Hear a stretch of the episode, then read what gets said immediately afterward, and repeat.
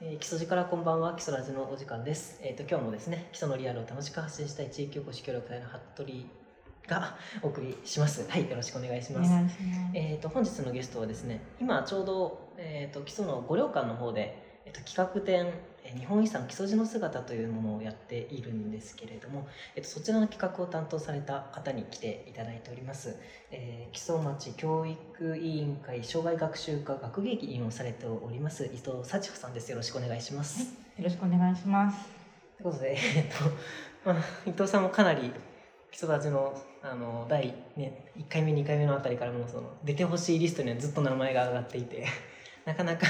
タイミングがなかったんですけど、まあ、今回この企画展されるということでちょうどついにタイミングが来たということで、はい。えっと、お呼び来ていただきました。よろしくお願いします。じゃあどうしましょう、えっとまあ、今回も、まあ、大体前半ら辺でその今回の企画展のことだとかあとはご領館のこととかお聞きしたできたらなと思いまして、まあ、後半が自分の中では結構ビッグトピックなんですけどその伊藤さんの,、まあその趣味と仕事をこう一緒というかねそれがこう両方シナジー効果を生んでお互いを高め合ってるみたいなあの生活の仕方っていうのをあの前回出ていただいたのが、まあ、趣味に生きる男金田さんっていうパターン。だからその趣味と仕事をどう地方であのやりくりしていくかっていう、まあ、一つのやっぱ今どういう生き方をするかみたいなところですよね。そこのこうもう一つの例としての伊藤さんのちょっとやり方とか。あの携わり方っていうのをあのぜひお聞きしたいなと思ってますのでよろしくお願いします。わかりました。はいよろしくお願いしますという。ことでじゃあ前半ですね、うんえー、とこの木曽路の姿の、えーはい企画展についてお伺いしたいんですけどまず概要の方をちょっと説明していただきたいなと思います。そうですね。えーえーまず、えー企画展なんですけれども、五旅館はまあ今年で、え開館してからうん8年目になる文化施設で、毎年企画展をしてきまして、で今年もまあ昨年同様に、まあ、秋に、えー一番紅葉の綺麗な時期に1階のあの多目的実習室っていうお部屋があるので、そこを使ってあのやっております。タイトルがね、えー日本遺産木曽路の姿で五稜林時代の絵はがきを中心にというふうにあのさせていただいております。えっと大体明治の、えー末ぐらいから、えー、五稜林自体はねあの昭和22年に国有林に変わってるもんですからそのぐらいのまでのがメインになってます。でえー内容についてなんですけれどもあの、まあ、昨年6月に、えー、五旅館が日本遺産遺産木曽路のあの構成文化財に追加認定を受けたっていうことを記念しまして、はい。えー木曽路のまあ日本遺産の構成文化財って42件今あるんですけれどもその姿を捉えたあの五稜林時代の絵はがきをそうですね。はい。で、あの特に、えー、五稜館とい一緒に追加認定を受けた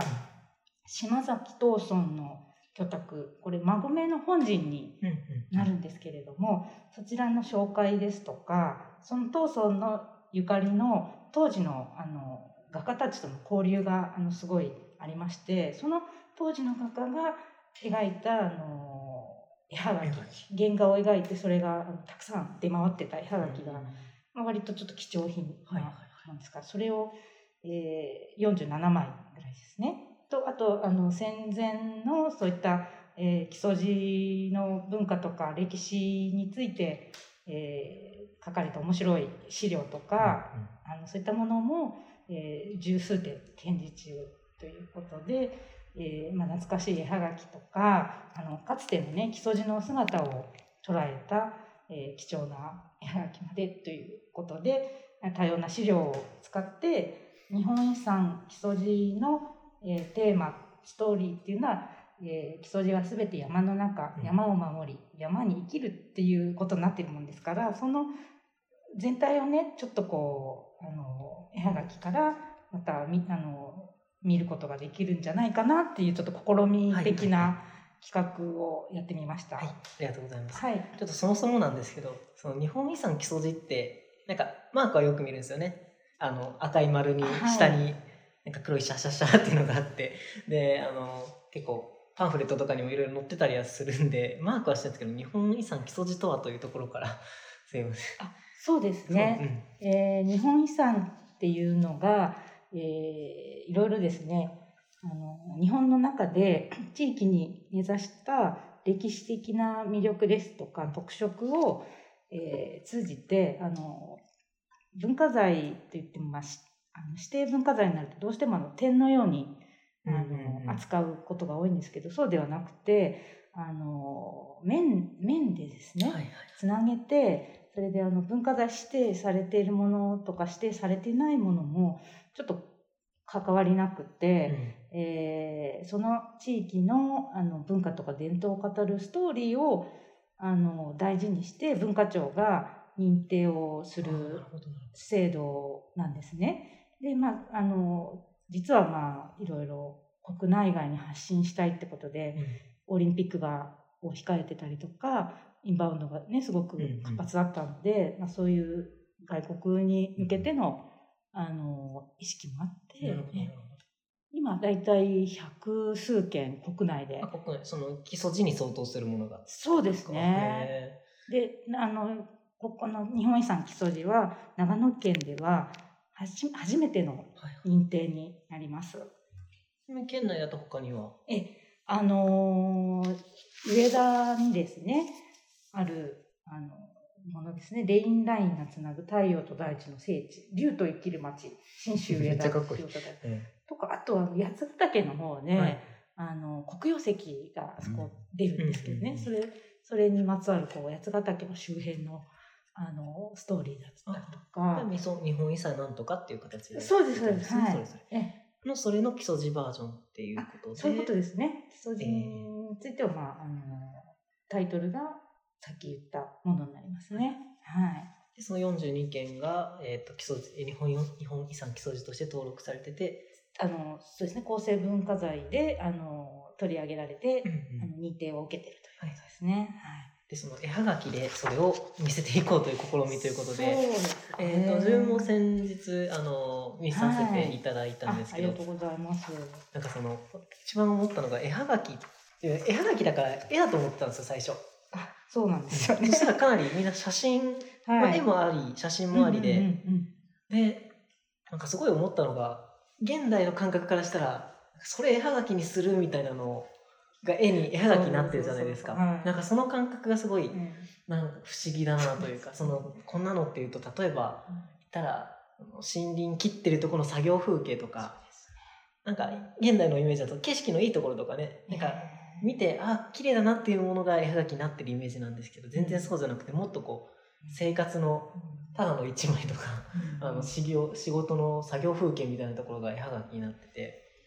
こんなものを昔ははがきになってたんだなって思って、なんかどうその当時の人にとってその絵はがきみたいなのっていうのはどんな扱いだったんですか？えっとあの私もいろいろ絵はがきに詳しい方からいろいろご教示いただいたりする中で、まあ去年もあの絵はがきを古いものを展示した中で分かってきたことなんですけど、うん、まあその明治時代に入ってからねあの、まあ、官営のね郵便事業が始まってそれであの完成郵便はがきっていうのがあの明治の頭ぐらいにできてえっと明治か明治の初めにそれがやっとできて。そうですね、あのちょっとごめんなさい長くなるかもしれない、ちょっとあの流れだけ言いますと、はい、まず完成はがきができて、うん、その後にあのだいぶあれですね明治33年だから1900年に市政はがきが OK になって姿勢の自分たちで作るはがきが OK になって。逆にそれまではなかった、ね、なかったってこと？はい。なので明治33年以降の話になるんですけど、はいはいはい、それでね一番のその盛り上がったのがやっぱり日露戦争が、うん、あのえっとね、明治378であるんですけど、うん、まあ、日露戦争があって、まあ、勝ったということで、うん、その、まあ、凱旋記念みたいな感じで、あの絵はがきを発売したらもうあのすごい大ブームになってでだいぶこう普及してきた。であの日本中に絵はがきブームみたいなの感じになったようです。でその印刷技術とか写真技術もだんだん良くなって、でまあ写真の絵はがきそれから絵画などの絵はがきいろんなジャンルの絵はがきが、まあ、大量に作られましてそれで、あのそういったものを販売する版元とか出版社もね、多くなったっていう、まあ、歴史があるんですね。はい、えでそのいろんな分野の絵はがきがあるのでたあのその産業絵はがきみたいな感じで、はい。林業とか他ののあの水産業とか、はあはあえっと、農業とかあと風俗ですね、うんうんうん。あのその土地土地のこうそういったものもいろんなものがまあテーマになって、どうもあらゆるもの、まあ、名所旧跡はもちろんうんもうなんか何でも絵はがきにしちゃおうみたいなそうですよね。流れというかいなんかね図鑑とか、な感じなんですけどうんうんうんこれも絵はがきにしちゃおうみたいな、まあ、ブームで、多分そうじゃじゃないかと。そんな気がします逆に言えば本当に今見るとちょっとね今服部さんもおっしゃったけど変わった絵はがきがいっぱい。いやそうなんですよね。なんでっていう絵はなんがきがあるの。てかこんなん誰が買って送るんだろうみたいな、うん。そうなんですよね。本当にそれは売ってたってことですもんねあれが。え基本的には販売されてたなんかどどんな人が誰に送ってたんですかね。そうですね、まああのねよく戦時中ねそなんかはあの戦時郵便は無料だったって言いますしね、まあ、あとはもういろいろ、まあ、旅行が自由にできるとかね、うん。うん、あのあとまあ美しい景色を見てあの感動してみたいな感じで、まあ、家族宛てだったかもしれないし、まあ、その多分こうやって普通に私たちが今、えーメールとかでねやり取りしてるけど当時はもちろん。どそっかそっか。写メ写メぐらいの感じですあかもしれないです。そうですよね。気軽に、なんかだからああいう作業風景とかもはい、例えばお父さんが仕事に出とってお父さんうん。こういうところで働いてるんだよみたいなのが、そう今だったらパシャッと送ってペッて送るけどもそんなのもいかないから絵はがきでね送ってみたいなことがあったんですかね。どこまでそういう絵はにしてやろうって思いがあったのか私もちょっとねその、うんうん。うんまあ、想像するしかないんだけそうですどね。うんうんそういうことだったのかなっていうでもおかげで今こうやって展示ができるぐらいいろいろそうなんですよ、ね、残っていてということで。そうですもうまさに。まあでも確かにそうでもしないと写真って当時の感覚で言うとやっぱりね写真撮るのもちょっとしたはい。一イベントだもんでなかなか残ってこなかったですけどこういう絵はがきっていう、えねえメディアがあることでうん。そういうのが残ってきたっていうところがそうですね。ですねきっと。ええ。あのじ個人的な家族写真っていうのはねやっぱりまだそんなには撮れるような時代じゃなくて。だと思うので、絵はがきにすることによってあの割とあのたくさうんうんうん。ん作れ,、作れたんそうですよね結局写真とかカメラを個人で持つ時代じゃないっていう大前提で。ですね。ですよね。だからそういう時代の絵はがきがいろいろあるよっていうことで。そうですはい、ね、でそうそう展示でなんか中心になってたのが、えーとうん。まあ、揚松とかの森林周りのこととか、あとは、えー、とさっきもおっしゃっていたその島崎そう藤村の話とかあとは御嶽峡の絵はがきも結構たくさんああったなというふうに、はい、思いましはて、そうですね。え、そうなんですよ。まあ、林業絵はがきが、まあ、私もその、知らなかったんですけど、うんうんたくさん種類があって、当時作られていて、まあ、あの、低ス林野局が発行したりですとか、あと、町内のそういう書店さんみたいなところが、はいはいはあの作って売ってたと。でおそらく見学そのご両林を見に見に来た方とか、うん基礎に観光に来た方が買ってたようです。ね、それがまたあの非常に、えー当時のその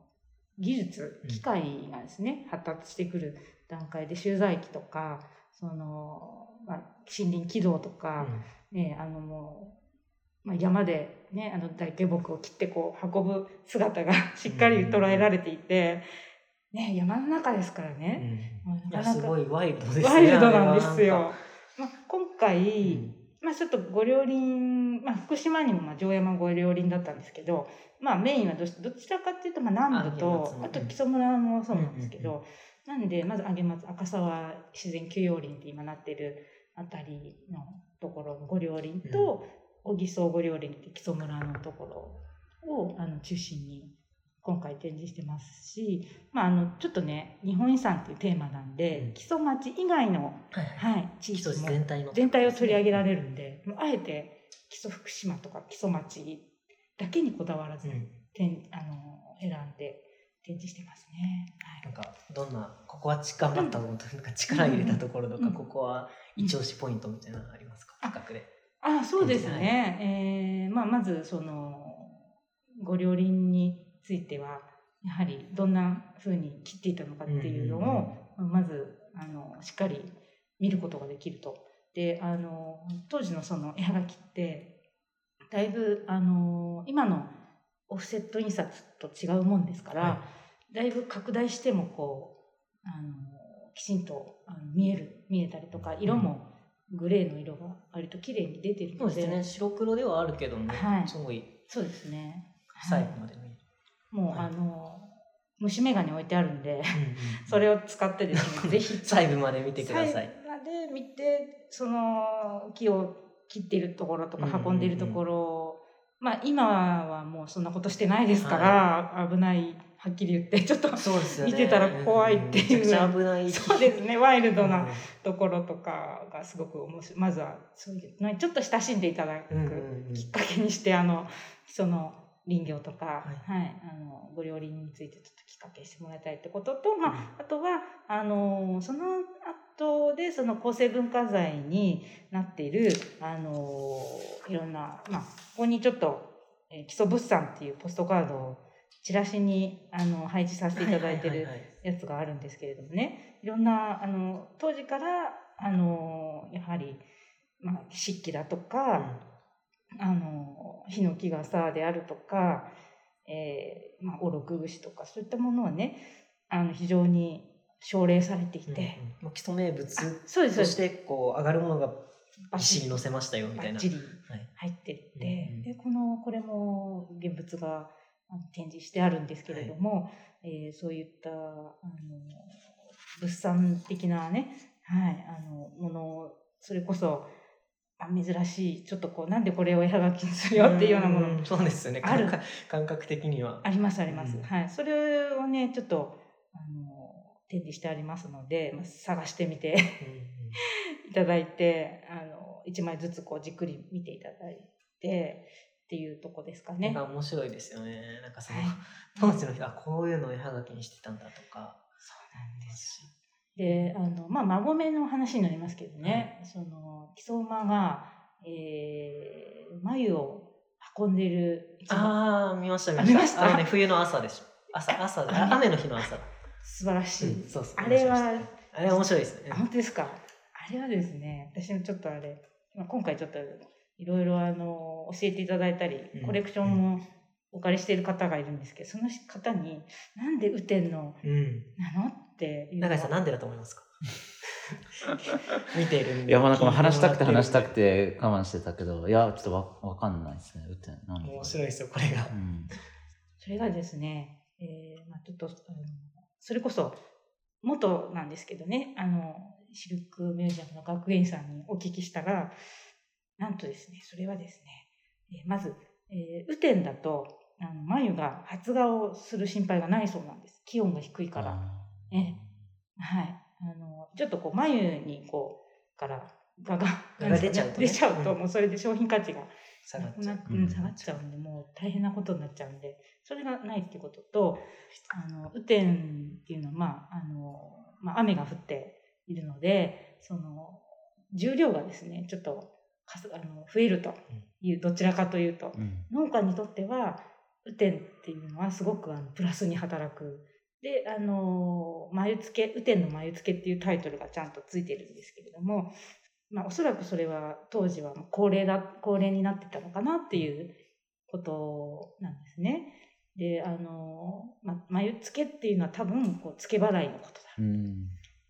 あの、中馬、あの、運び屋さんに、うんまあ後でお金をじゃあ、ね、あの、ももらうというか、はい、そういうところの、あの、風、風景を絵はがきにして、ちゃんと売ってたっていうのが分かったりとかですね。だから。その雨だと湿はい。気湿気ってるもんで眉が重くなるから重量で太るのでそうそうそうそううん。そのそうかさ増しというか高く売れるっていうすごい。いや、でもそれが残ってるっていうのがすごいですよね。そうですね。だからうん。その意味は分からなかったんですけど、聞くとそういう話そうなんでだっていうことですす。わあの調べると、うん。分かったっていうことがありました。はいそれそうそういった、うん。ただペチャペチャペチャっとはがきがあるだけじゃなくてそういう文化背景とかもこう調べられていて、あのね、読めばいろいろあの文章文字も読むと面白い展示になっていますよね。はい、はい。ありがとうございます。で、えっと、会期が10月30日から始め始まっているということで、ちょうど1週間とちょっと経ったあそうですね。んですけどで、えっと、はいちなみに11月28日まではい、の会館ではい。なんですけどどうですかね？あの1週間ちょっとで来た人の声とか。あそうですね。やっぱりはい木曽路の文化が知りたくて来た大学生とかですね、あとたまたまうん。塩尻の人でたまたま福島に泊まったから行けたご婦人とかですね。すごいいいセンサーしてますね。ええ。あの 電話いただいたりとか、まあ、アンケート取ってるんで、はいはいはい。あの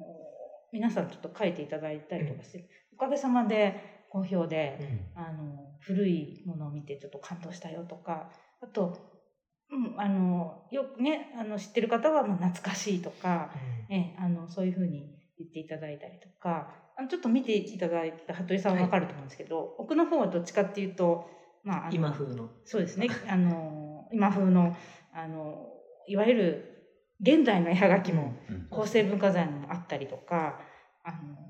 割となんでしょう、ね、あの年代も様々ですし、やっぱり、まあ、私ちょっと美術がもともと出身ですので水彩画絵はがきですね。あの画家の3人の画家のあの絵はがきが飾ってあったりとかするのであとその画家と関係になった当村ですね。当村を中心にしたちょっとこう文学的なうん。あの雰囲気のするうん会場になってるっていうふうに言っていただいうんた方もいます。はい。そうですね。あの後半というかあの奥の方です奥の方ですまあ、カラーが カラーもあって、ねあとはそう島崎壮さんの絵とかもありながら、あとはその今やってる日本遺産のええええええなんか紹介みたいなのもそうこっですねちこっ。ち あうんの壁側ですね、あったりして、はい。そういった風で日本遺産基礎地のがその全体な全体的な過去から今っていうのもそうだうし、んなぎそから基礎村っていうのもあるし、そういうのが全体的に分かるようなうん展示になってて、はい。今回そのあれなんですよ去年五稜館と東村の居宅が入れていただいて、うんまあ、前から塩尻が入ってたんですけど長井塾あ長そこ長いまでですよね。実は8市町村になりまして木曽路が全部これで一括して揃ったんですね。はいはいはい。っていう中津川市も入ってるのでこのあのああ、そっかそっか。協議会に中津川塩尻からそうですで基礎群。全部入ってます。はい町村を超えてそうですねあ。県も県も超えて、うんうんうん はい、あの、えっと、木曽路がつながっている、あの、事業として、うん日本遺産は、あの、取り組んでいけるんじゃないかなというふうに感じました。はい、ありがとうございます。はい。で、じゃあ、ちなみに最後に、えっ、と、締めというか、ええ全体的なことですね。えええっ、と、紹介してもらって。ああ、はい。え、じゃあ、先ほどの、はい、と続きで、まあ、あの、平成28年にね、基礎地域のあの文化遺産を紹介する木曽路はすべて山の中、山を守り山に生きるっていうことで、日本遺産の県内初認定を受けてるんですけれども、えー非常に構成文化財多岐にわたってまして、えー、五稜館含めていただいて42件あるんですね。ね、あのーなかなかそれ全部回ることも難しいし、それをこう、全部知るのはなかなか大変な作業なので、はいまあ、こちらの展覧会に来ていただ企画展に来ていただければ、ある程度の、そうですね。全体的にこう、はいパーッとね、わかりますもっはいと気になるのがあればそっちに行ってみようっていうそうですね。あの、えあれもあるじゃないですか。地図。地図にこう、この絵はがきはどこで撮ったよみたいなのが、あれもすごい力入ってるというか、大変ですよね、あんな。あれは、あの、ちょっと、私と、まあ、まあ、あの、協力してくださる方に、あれもなんかめちゃくちゃ、ああ、ははい力入ってるなというか。大正11年のですね。はい。フル地図に、えー、と絵はがきがどこで撮られたかっていうのがこうシールでね、はいペタペタってあるのがあるんあのそですけど。こをね、うんしっかり見ていただいてるっていうのはなかなか、いやいやいや。あの、熱心な方ですね。いや、そうですかね。多分みんな見てないのかと思いね、ます。そうかあれな。はいで、うんほとほとんどで30、えっ、と、4枚ぐらいは、うんあの、うんえっと、あしらわれてる絵はがきが展示されてますので、どうしても見つからなかったのがあやっぱりあるんですよ。なんかそれはもう,、まあそうです。よしょうがない。しょうがないのでそれは入ってないんですなけど。るほどなるほど。大体は。もうだいぶ網羅してありますので、ですよね。そんなめちゃくちゃ広いってわけじゃないんですよね。その教室2個分ぐらいの大きさではあるんですけど。そうですそうです。大変はい。こう、ええ。身のあるというか中身の詰まった展示になっておりますのでですねはい、あの会期11月28日まで五稜館が、まあ、あの入館無料なんで気軽にですよね、はい行けるし、えー、と休館日が毎週月曜日ということなので、はいまあ、それ以外の日はい近くにお立ち寄りの時はぜひ行って覗いてみてくださいと気いう軽にはい、そうなんですよ。覗いてみてください。はい、ありがとう。は、はいい、ありがとうございます。ありがとうござい改ます。めてあの聞けてよかったです。ねはいこ。ちらこそ良かったです。じゃあそんな風でですね、あの学芸員活動としてもあのまあこういったオフィシャルな仕事もいろいろされてる中で、えーとまあ、他にも伊藤さんのされてる活動で。なんかその和装で街歩きのことだとか、ええはい、ええ。いろいろと、はい。あれも学芸員の仕事なんですか？あ、もうこれ全く個人の。個人ですよね。そうですよね、まあ、そんな個人でも学芸員がだからもう仕事学芸員でもあるし個人で趣味学芸員でもあるようなところもあってそういうところも聞きに行って聞いていけたらなという思っておりまして、そもそも伊藤さんはこっち、えっと、ご出身はあ岐阜の方だそうはい、で、えっ、と、生まれたのは岐阜市内ですけれども、もう保育園時代に関市っていうところに、まあ、父親の仕事を、まあ、今でいうちょっとまあ起業みたいな感じしてね自分であの工場を作るのにあたってちょっとこう転居したということです。はい。昔からこういうあれですか美術系とか文化系のことに興味があられそうですね。小さい頃からね小学校の頃から、うん。もう図工の授業に一生懸命取り組む子供で好きだったんですよね。うん。でたまたまそうですね最初に、えーまあ私兄弟が上に兄と姉がいまして、はい、まああの高校は2人とも岐阜市の方行ってたもんですから、えっと進学を考えた時にやっぱり美術好きだったので、そっちの方に進みたいなっていうことがあって、うん。まああとまあ、うんあのまあ、ちょっとねその大学行くかどうかっていうのもねうん。迷ったりとかした時に、まあ、ちょっと先生とかにもね勧めていただいてちょっとまああの勉強してね、はい、あの進学したいなっていう気持ちもあったので、その岐阜市のね、えー加納高校っていうところなんですけど美術科があって、まあ、美術科と音楽科があるんですけどうん。公立の高校なんですけどそこの美術科に入って、えー学んだというなんかその時にはええ。ぼんやりとでも学芸員になりたいなみたいなのが、あー入った時はもう本当にひたすら絵の道に進もうと思ってたんですけどやっぱりねあやってのやっていくと3年間やってって、なんだろうそのまだはっきりとは決めてなかったんですけど、絵絵とその、まあ、例えば画家になったとして、まあそれもいいんだけどその絵の絵とか芸術作品とか、ね、画家のこう周辺のにあるものとか人とか、いろんなことが自分は実は興味あるんだっていうことにもだんだん気づいてきて。各その各側各プレイヤーという側面もあるけども、ということですね。そうですねえ。えはい。それで、まあちょっと迷ったんですけど、うんまあ、えっと、そういう、まあ、絵画のコースもちょっと一応受けたんですけど、はいあともう一個その学園になるコースを受けて、まあ、その、学園の方が受かったので、えー、そこの、あの、方に進学したという。で大学でその学営の資格も取られてということででそれ以降はまあいろいろな美術館とかで勤務しながら、はい、そうですね、ね、もうひたすらはい、はいはい。ね、そうですね。ちなみに自分はぼんやりとなんですけど学芸員ってどんな仕事なんですかっていうのを改めて、えー、えー、えー、えー、えー、あのー博物館とか、うんうんうん。まあ、広く言えば、まあ、水族館とかもそうみたい植物園も何でもそうなんですけどね博物館はい。があるとそこに、えー勤めてそちらそこの収蔵品とか、あのー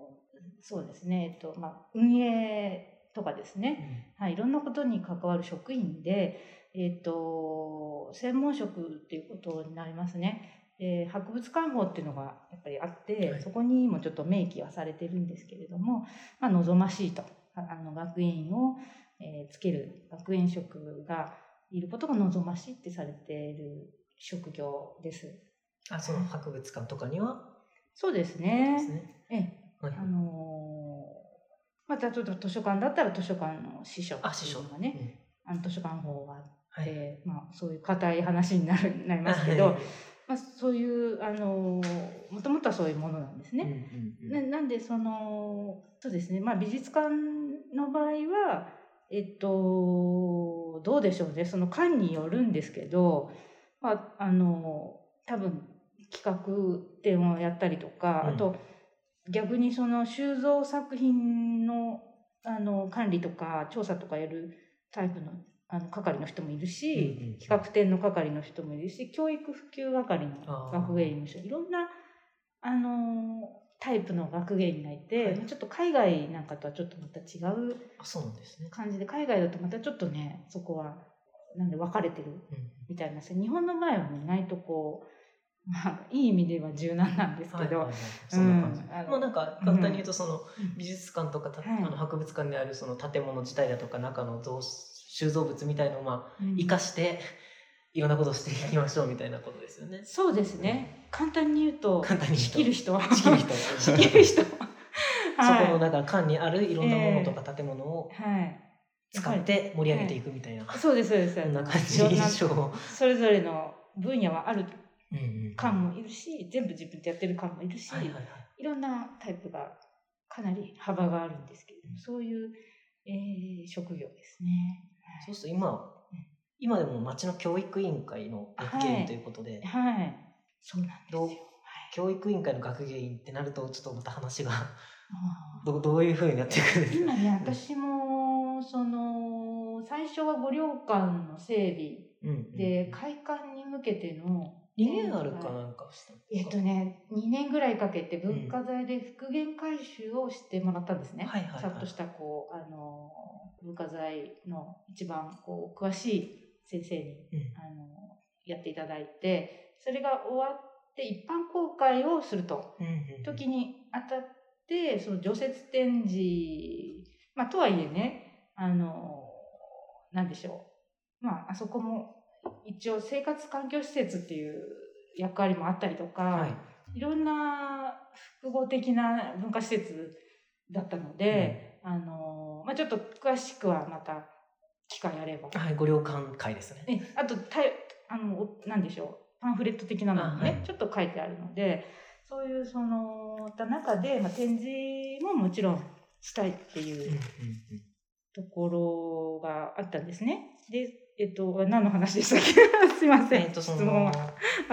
学芸員ってうんうんうんうん。博物館とか美術館とかにうん。くっついてるみたいな感じだったんですけど、そのうん。教育委員会の学芸員ということで、はいはいはい。今どういうようなことをされてるのかなと。ああそうそうそうそう。そう始まりはまあ五稜館そうです。始のまりはご了館のあの開館準備。らそのことをするという。そうですそうです、んん。そこがまあスタートでえで今は、あのー福島地区に文化施設結構いっぱいあるんですよ、うんうんうん。あのーまあ、素晴らしい施設があるんですけど、まあ、変な話やっぱり一回こうせ常設展示したらなかなかそれを変える機会がなくてそのままずっと来ちゃってるので普通にちょっと汚れ展示のその展示なんでしょう解説版とかうん。自体もちょっとこう更新の時期が。来てまして、ええあのーそれといろいろ今お客さんせっかく見に来てくれるのに、ちょっと分かりにくいよとかうん。っていう声もあったりとかね。なるほど。街のをアップデートして。そうですそうです。それがまず最重要課題の一つということで、まあ、ここ数年なんですけど、まあ、依頼をされて、五稜館だけではなくあの 福島めちゃくちゃじゃあ仕事多いいです。広い。あのねまあでもそんなねなんかこう決められてっていうふうじゃなかったんですよ。そのまあから、うん。まあでも一応今年度は毎月あの会議開いて、業務じゃあこもまあ、目標ですよね、うん。ここまでやろうよとか、うん。そういう設定をしながらあの職員と話をしながら、まあ、こうこれのねこれ例えば郷土館のパンフレット、ト福島郷土館。また今度、はい、今ね11月3日今で準備中？今年あの冬季休暇になっちゃったので、またあの来年夏にですねゴールデンウィークにまず開館してその後うん。夏に、あの開館するっていうねこれも私だから開館以来変わってなかったパンフレットがあったんですけど、うん。あのほとんどね。それをもうじゃあ変えようかってことで あの今年のええあのこれは夏ぐらい仕から事として、はい作りました。何人かいるんですか？その学芸、えっと、教育委員会の学芸員さんっていうのは。あ、えっとね、あの任用学芸員っていうのは私だけです。えあだからその障害学習家として一緒に動いてる、はいええ。えっと、だから町職員の人は何人かいてっていうことそう、ねあの、隠れて、隠れてじゃないですけど、あの、持ってる、学園資格持ってるうん。人が、えー、まあ、3、4人はいると思いあます。資格は持ってるけど、としては働いてないでない、採用が一般行政職で採用されてるので、やっぱりそこは違い違うんだ。ですよね。なるほどあのっていう、本当にだから私一人なんですよね。ね。どうなんですか？その今基礎もうだから昔その学芸員っていうと博物館とか美術館についてる人っていうのがはい。い。たら基礎全体のそういう文化とかそのいろんなものにのまあ紹介そこの文化とかうん。あるものを盛り上げていくっていう学芸員さんみたいな形で今働かれてるっていう感じでですすね。そうだから今おっしゃったように私もともとその美術館にうんいた人ですから、その時はねもうとにかくその美術館にずっといて、それの本当に細かいところから何からまあ責任持って携わるっていうのが主だったんですよね。だけど今そうではないですよね。うんうんやっぱり小教育教育委員会の障害学習科のになるとまただいぶちょっと違うので。町としてのビジョンみたいなのもあってそれにうもんそうですねってことですよね。それはやっぱりその歴史的な学院が私来る前はいなかったので、はいはいはいそれの歴史もないもんですから、まあ、そこからまず、うん。そっか。そこからちょっと話し合いかなって感じで。本当耕してる時あってことそうですそうです。ね。要はそういうことなんです。あの私は本当にそれの環境を耕していく立場に今なってるかなっていう、うん。自分ではもうそれしかないじゃないですか。うん。う んなんで多分この先ずっと続くうんっていうか絶対あるべきのそういった分野であるので、ん。そこまでにはしていきたいですよね。うん、そん。な感じです。はい。じゃあそういうことで今学芸員として働きながら、はい。まあ先ほどちらっと出ましたけどその、うんうん。まあそれ街歩きとか、ええ。個人での、はい。えー、と文化振興観光振興ってことはい。もされてはい。るということで、ちょっとそっちの方もええええええ。ぜひお伺いしたいなと思う。あそうですね、はい。あのー私なんでその学芸員になろうかと思ったかっていうと、そのが大学の頃にあのいろんな実習とか受けたりしてあのやっぱりねあの子供たちがやっぱり美術館に来て遊んでる、まあ、ちょっと本当にわ私、まあ、1993年に大学入ってて、7年に就職してるんですけどそのあたりは本当に何でしょう、まあ、あのだいぶ多分初期の頃だったと思うんですけどうん。教育がもう美術館での教育服っていうのがちょっとこうあのどんどん盛んになりだした頃で多分私の年代の方はみんなそういう意識の方も他にもいると思うんですけど、あの美術館に親しんでもらいたいっていう気持ちがすごくあって、まあ、自分がそういう美術とかねあの学校のその図工の時間で先生に教えてもらったり、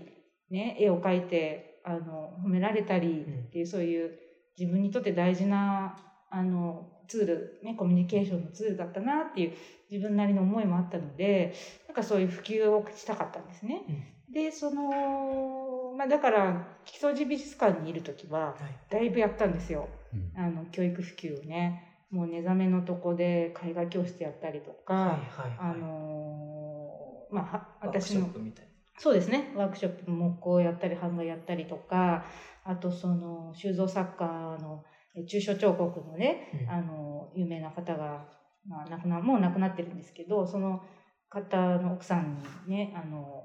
来ていただいたりとか研究者に来ていただいたりとかなんかすごい面白くてやっぱりそういうのは好きなんですよね。はいはい。ただちょっとこの木曽町の教育委員会の障害学習科の学芸員だとまあそれはちょっと業務ではなない感じでうん。今のところ。はい。なんかあとその、まあ、正正直ここはもう美術館がない、うんうんうん。地域フィールドがないんですよね。ここというところがそうですね。なかなかそのやっぱり自分のそのやりたいなっていうこともうんなかなかちょっとできない時もあったので、あまあねえ変な話。あのそういう思いをちょっとぶつける場に。うんうん。したいなんかあれですよねその、はい。物ばっかじゃなくて人に対しても何かしたいよっていうことですよね、そうですね、そうですね。ううん。んあのやっぱ両方やりたいですね。はい、はい。でされたのが和装で街歩きということで、はい。こちらは、はい。ええええええ。そうですね。これはあのーやっぱり日本遺産にこれも関わるんですけど、うん。うん。日本遺産あの木曽路に、まあ、ご旅館も入れていただいてでその職場で、まあ、やってるその例えば代官屋敷関所えーっとそれからあ認定はそれだけかな、えうん。あとまあご旅館で、えーっとこれはまあ個人でやられてるね高瀬家資料館さんっていうところがまあ入ってるんですよ構成文化財ね。でそれを、あのー巡って、えーまあ、PV を作りたいなっていう、まあ、単純な発想から始まってるんですけど、まあ、まあその地域で一緒にやってるあの皆さんあの、ね、あのフリーペーパーを出したりとか、そうですそうですね。えー、林彩子さんにちょっと、あの、誘ってもらって、私最初から入ってるんですけど、うんうんうん多分知らない人もいると思うんですけど、まあ、そっちはもう完全に個人の活動なんですよ。はいはいえええっと、それの仲間と一緒に、まあ、あの、いくつか、その、昨年になるんですけれども、本町で、それこそ、あの、木曽ペインティングスやってる岩隈さんたちにね、あの、ウィンドウの、あの、絵を描いてもらったりとか、で、これを、まず PV を作ったりとか、あと林業講講演会をね、やったんですよね。服部さんも来てくれました。文化そうそうそうそう。あれあれが三本立てではいそれを昨年ちょっと私を中心になってはい出していただいてはいね。それがまあ、の一つだったんですよねなる。ほどなるほどええ。他の PV もね素敵なのが YouTube にはい。あるので、一緒にそうですねリンク貼っとこうと思いますけどありがとうございます。音楽もねあの木村真理さんの。そうなんです音よ。あの、木ままりさんはね、あれは基礎をイメージして作ったわけではないらしいんですけど、うんうんうん。なぜか私、すねねなんかね。私もなんかすごい聞いて、うん毎日こう通ってるね、あの、なんでしょう、職場、自宅から、まあ、通ったりとかしてると、なんかすごく合うなって思ってて、なんとか、あれつ、ね、使えるんじゃないかなって、だいたい3分ぐらいだし、うんうんうん。で、いうところから始まあって、はい。で、ちょっと計画したんですね。はい。それあれ、あれよあれよという間に、まあまあまあ皆さんできる。そういう方ができる方がいいたもんですから、そういるんですよねいましたね。実は。いましたね。マリさんにね、あの主人公的に感じで出演もしていただいて、結局みんな、みんなで出れる人はみんなで和装して出たんですけど、はい。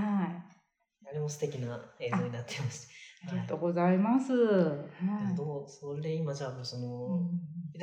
趣味と仕事で両方うんうんなんだろうその文化振興みたいなことをうん。どちらでもされてるような形はい。になってると思うんですけど、はい。その自分がそれをすることへのこう思いとかうん考えとかっていうのそうですね。はい。あのもともとはそういう美術館の学芸員やってて、まあ縁あって基礎に来て、あの本当に何でしょうもう20年ぐらい経っちゃうんですけど、うん。基礎に住んでからは、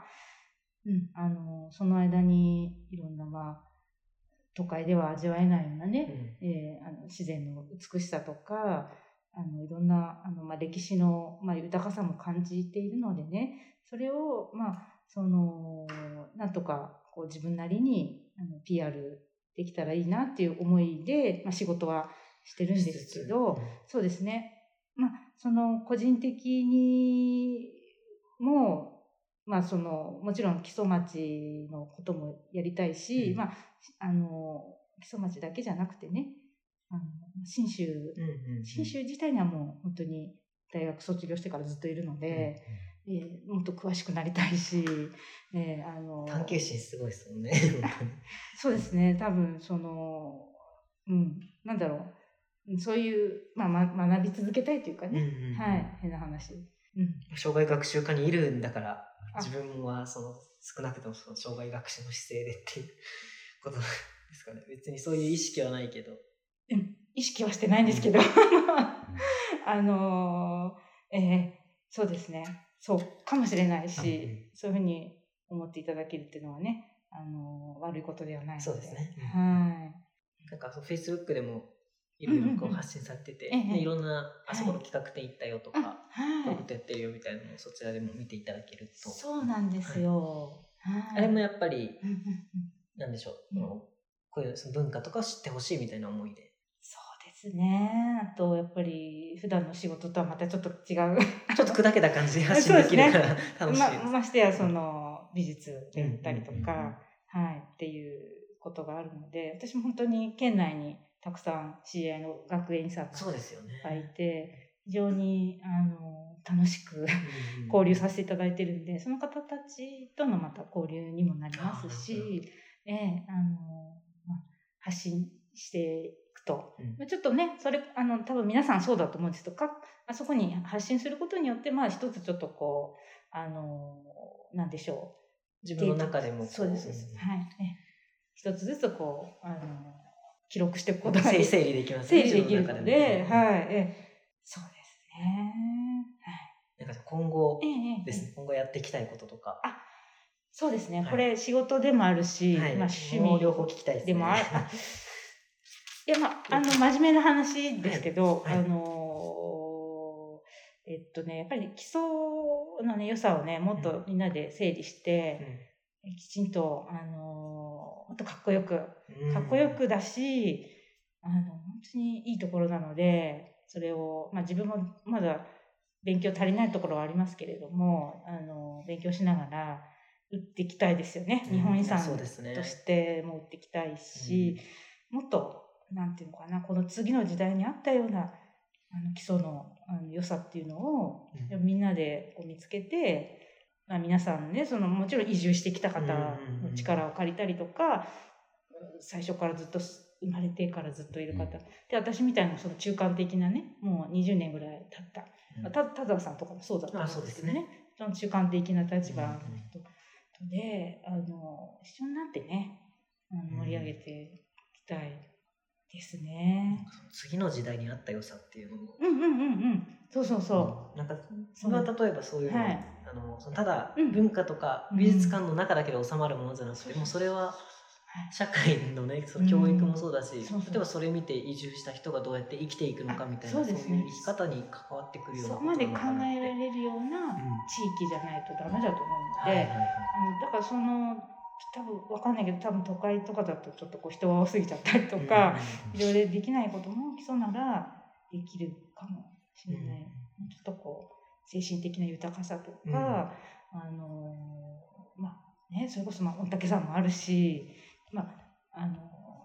いろんな人が来られるので、かつてはやっぱりほら信者さんが来てたけど、はいはい。今は本当のその宗教だけじゃなくて、うん。基礎基礎にこう巡礼に来てくれるみたいなね、宗教だけではなくじゃなくて。なくて好きだから。好きだから来てくれる。そういう人がねたまにはいるんですよ今でもね、あの多分いると思うの。で、うん。それをもっとなんだろうコンスタントうんに、うんうん。ちょっと地域が潤うぐらいに来てくれる本と当ですね。私たちもここでね暮らしていってこの先の人もね、今の子供たちも暮らしていけるのでそうなるように何かこうまた企画考えたりとか、あのまあ個人なりあの仕事業務なりでなんかやれたらいいかなという思いはあります。はい。ですね。やっぱり基礎の良さを整理して発信するっていうのが、まあ、基礎ラジも同じようなことを考えて、はい、やってるところ。やっぱただ発信するんじゃなくて、集めてそれを何かの意味のある形に編集して、で発信するっていうことだと思うんですただ横流しするだけじゃなくてそこに何かこうは意識といういか色があった方がやっぱり面白いし見る人がそれでなんか感じるものがあるんじゃないかなっていうところで。うん、あそうですね。やっぱ。多分多分ねそれ人それぞれ違うと思うんですよ、例えば私は私であるし長屋さんは長屋さんで、うん。服部さんは服部さんであるはずなので、でもそれはあのー多少違うとは思うんだけどでもあのー共通する部分も絶対ありますよね、なんでねそこの差がはっきり分かるまでやっぱり活動すると面白いだろうし、うん、あのやってる方も楽しいし、うん。それでさらにお客さん来てくれればそうですね。もっといいですよね。この話をこうあの僕めっちゃゆこうゆっくりというかそ、まあ、外側じゃないですけど、うん。まあ、2人が話してるのを聞いてて昨日西方高校ではい。未来の学校っていうのがあって、まあ、その、えーフラットキスの真上の坂下香奈さんとあとはい上松の小林さん元地域おこしのが、まあ、その西方高校を中心にその外部の方たちと関わってまあいろいろこう生き方とかをこう学んでいくみたいな授業の少しサポートをさせていただいて。ね昨日のあのゲストが和北さんっていう方結構いろいろされてる方で本当になんか誰となんか何をやってそれがワクワクすることをなんかやっていきたいみたいなことをまあ言ってる方でで、まあ、その西方高校のその目標みたいなのがこう産業人を育てるみたいなんですよね。うん。でなんかその話も昨日出てでこのなんかその木曽路は全て山の中山を守りや山に生きるって山を守りってことは自分も関わっていくしそのなんか見てる側じゃなくて自分入ってでそして共存していくみたいなのもこれ全てになここに現れてるなと思っててなんかその消費者的なマインドよりもなんか基礎ってなんかさっきもその基礎ならできるかもしれないっておっしゃったじゃないですうんうんうんうんかそれ昨日も出てあなんか基礎だったらなんかこの人に聞いたらこれ建物借りれたりとか、うん。なんかこれなんかこれこの人に聞いたらなんかこれ作れるんじゃないかみたいな このなんかできるかみたいなのってめちゃくちゃ大事だと思っててあー。なんか例えばこれが東京だったらそれができるかもしれないけどこのスピード感みたいなあんまりないっていうかこっちだったらもうパンパンパンってつながってうんじゃあやりましょうみたいな感じに持っていけるスピード感とかうんコネクションとかってすごいなんか基礎っぽいしいいなって思って聞いてて昨日の話がすごい今日もあつながったなと思いながらそうんそういうふうに思ってる方も結構いるんですかねきっとね。うんやっぱちょっと動いていくと本当にめっちゃ人いるじゃんってなるんですよ、うんその人口っていう数でいうと少ないかもしれないけど、あれできる人これできる人とか、うん。こうこれ一緒にやったら面白いんじゃね？みたいなアイディアとか人とかっていうのはあるから、うんやっぱなんかそうするとただそれそういう人がいるようじゃなくてじゃあこの人とこの人こうどう組み合わせていたら、そう。き企画展展示と一緒でそうですね。これとこれこのねその収蔵物がこういろいろあるけどそれをどうやってガッチャンコして見せたら面白いものになるかワクワクさせれるかみたいなところがやっぱり似てるというか、まあ、同じようなことだとはい。普段から思っていてですね、うん。そうなんですよ。あのそんなような話を改めてあうん。の基礎ラジオという形で、えっと、はい。お伺いしたいなとつぶに思っておりまして、ね。はい、またはいナンさん旦那さんにも。ええええええ。ぜひ。いっええーと多分ぱいも喋ると。決まってます。来ていただくことは確定してるんで。いっぱい喋って言っときまいす。ただこうと思ってます。はい。はい。ではすいません。今日もありがとうございました。ははい。ありがとうございましえーとた。となんかありますかね最後。あのー今最後の方にね出たようなことをねまた皆さんとやっていきたいし、うん。うんうん自分もまああの何かしら形にできればいいので、うん、なんかちょっとまた考えてみたいなと思いました。そうですねコロナの様子もいろいろと変わってきてますし、ね。またできることもん増えていくと思いますし、ええ。はい、ですね。またちょっとまたどっかであったらまたええそんなぜひよろしくお話をね願いします。できればと思いますので、はい、ありがとうございます。はい。どうもありがとうございます。はい、ということで、えー今回の永井さんゲスト、なんかあれにもちょっとゲストっぽく。オーディエンスオーディエンス。オーディエンス。えー、とじゃあ本日は、えー ちなみにあのど同じあのところの出身ですよね。あそうです。そうです。ね関市出身の。関市。関市を、と関市出身の長屋栄一郎さんに来て、オあーディエンスに来ていただきまして、ありがとうござい。えー、とメインゲストはですね、はい。えー教育文化委員会、えー生涯学習課で学芸員をされております、伊藤幸穂さんに来ていただきました。今日はありがとうございました。はいありがとうございます。どうもありがとうございました。